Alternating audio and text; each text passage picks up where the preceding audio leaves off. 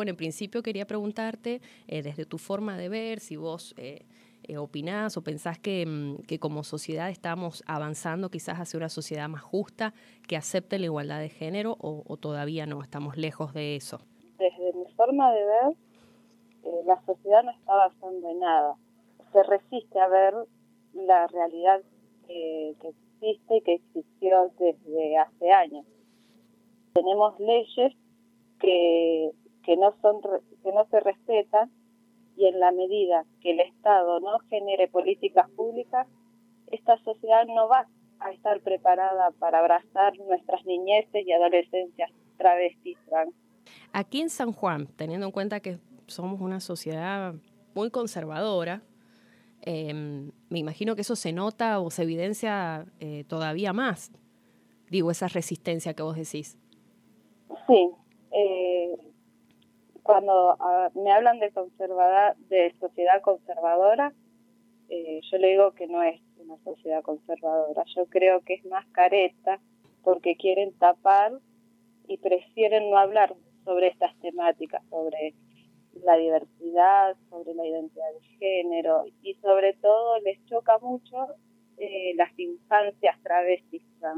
Desde mi experiencia ya te comento que yo tampoco tenía los conceptos, sabía de la existencia de las infancias travestis trans, también estaba ignorando esta temática. Y, y bueno, me llegó a través de mis hijas eh, tener que eh, informarme, buscar, contactarme con gente que, que, que, supiera sobre estas temáticas. Ellas te lo van demostrando. Eh, día a día se autoagreden. Bueno, hay, hay, hay muchos factores que te llevan a darte cuenta de que algo te están queriendo decir desde muy temprana edad. La asociación ha hecho un relevamiento sobre todas las familias que integramos, que integraron en su momento infancias libres, eh, todas coinciden. Por ejemplo, la mayoría de las niñeces, incluidas las mías, eh, las manifestaron usando ropa de las mamás o de las hermanas. Y bueno, a, los cuatro, cinco años eh, vino Alma y me dijo, yo soy una nena, no soy un nene. Ella se autoagredía eh, de cierta forma me estaba indicando que ella no era quien yo pensaba que era. Eh, es muy importante en esto que la familia sepa que si no apoyan, no acompañan y no respetan su identidad autopercibida, estas niñas terminan en el abandono total en la casa, donde no hay un Estado que no se hace presente y por ende estas niñeces son prostituidas y este es un agravante ya que es pedofilia. Eh, eh, calco esto porque hay muchas familias que a veces no se animan a, a, enfrentar la realidad que les está tocando, viviendo. Entonces lo que nosotros tratamos de hacer es que la familia abrace, contenga, respete, a esa niñez. Bien, ¿y qué eh, mirada tenés acerca de la ESI, de la educación sexual integral, esta ley que, que no, no termina de implementarse, bueno, aquí en la provincia que hay toda una lucha, sabemos desde los espacios feministas y que están eh, peleando, pero a la vez desde el Estado hay resistencia a, poder trabajarla con perspectiva de género. ¿Vos pensás que a través de la ESI se puede llegar a, generar un cambio importante en este sentido? Sí, por supuesto que sí, es muy importante que se implemente la E. Por eso, desde la asociación exigimos la modificación y la real implementación de la ley 26.150 de no se da con perspectiva de género de manera transversal.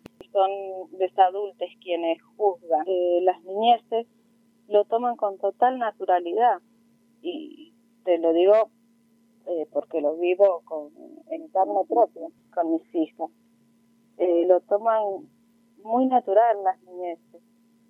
Y, eh, y es ese mismo adulto quien le enseña a discriminar, hasta le sacan del lugar que comparten con las niñeces trans. Desde el Estado aquí provincial, bueno, ¿cuáles son, este, desde las familias y bueno, que vienen reclamando por ahí, cuáles son las cuestiones más urgentes que ustedes están exigiendo? Y lo que exigimos eh, a nivel provincial y nivel nacional, porque esto no es solo acá en la provincia.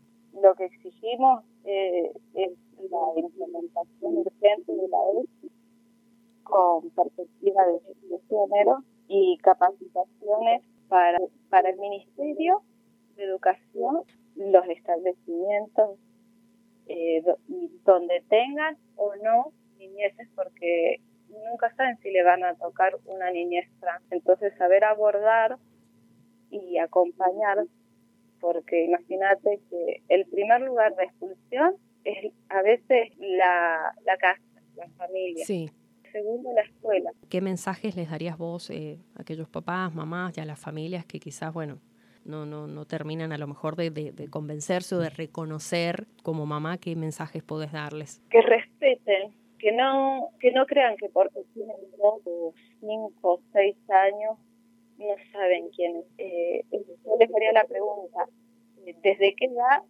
se sintieron hombre o mujer? Se sintieron toda la vida, ¿no? Se identificaron toda la vida como hombre y mujer. Acá pasa lo mismo. Entonces, abracemos esa infancia, la acompañemos, la respetemos, luchemos por su felicidad, luchemos por su respeto para acompañar a tu hijo y siempre desde el amor. Eh, la identidad de tu hijo no va a dejar, no significa que va a dejar ser tu hijo o tu hija o tu hija va a ser siempre. Bueno, ¿a qué, mm, no sé si querés aprovechar el espacio para dejar em, por ahí cómo encontrar a infancias libres en las redes sociales, por esto mismo de que puede haber familias que quieran asesorarse? Acá en San Juan eh, tenemos el Facebook de Infancias Libres San Juan y si no también tenés el correo que es infanciaslibres 2017 arroba gmail.com. En Facebook también está Asociación Civil Infancias Libres, eh, yo nena, yo princesa y en Instagram arroba libres infancias.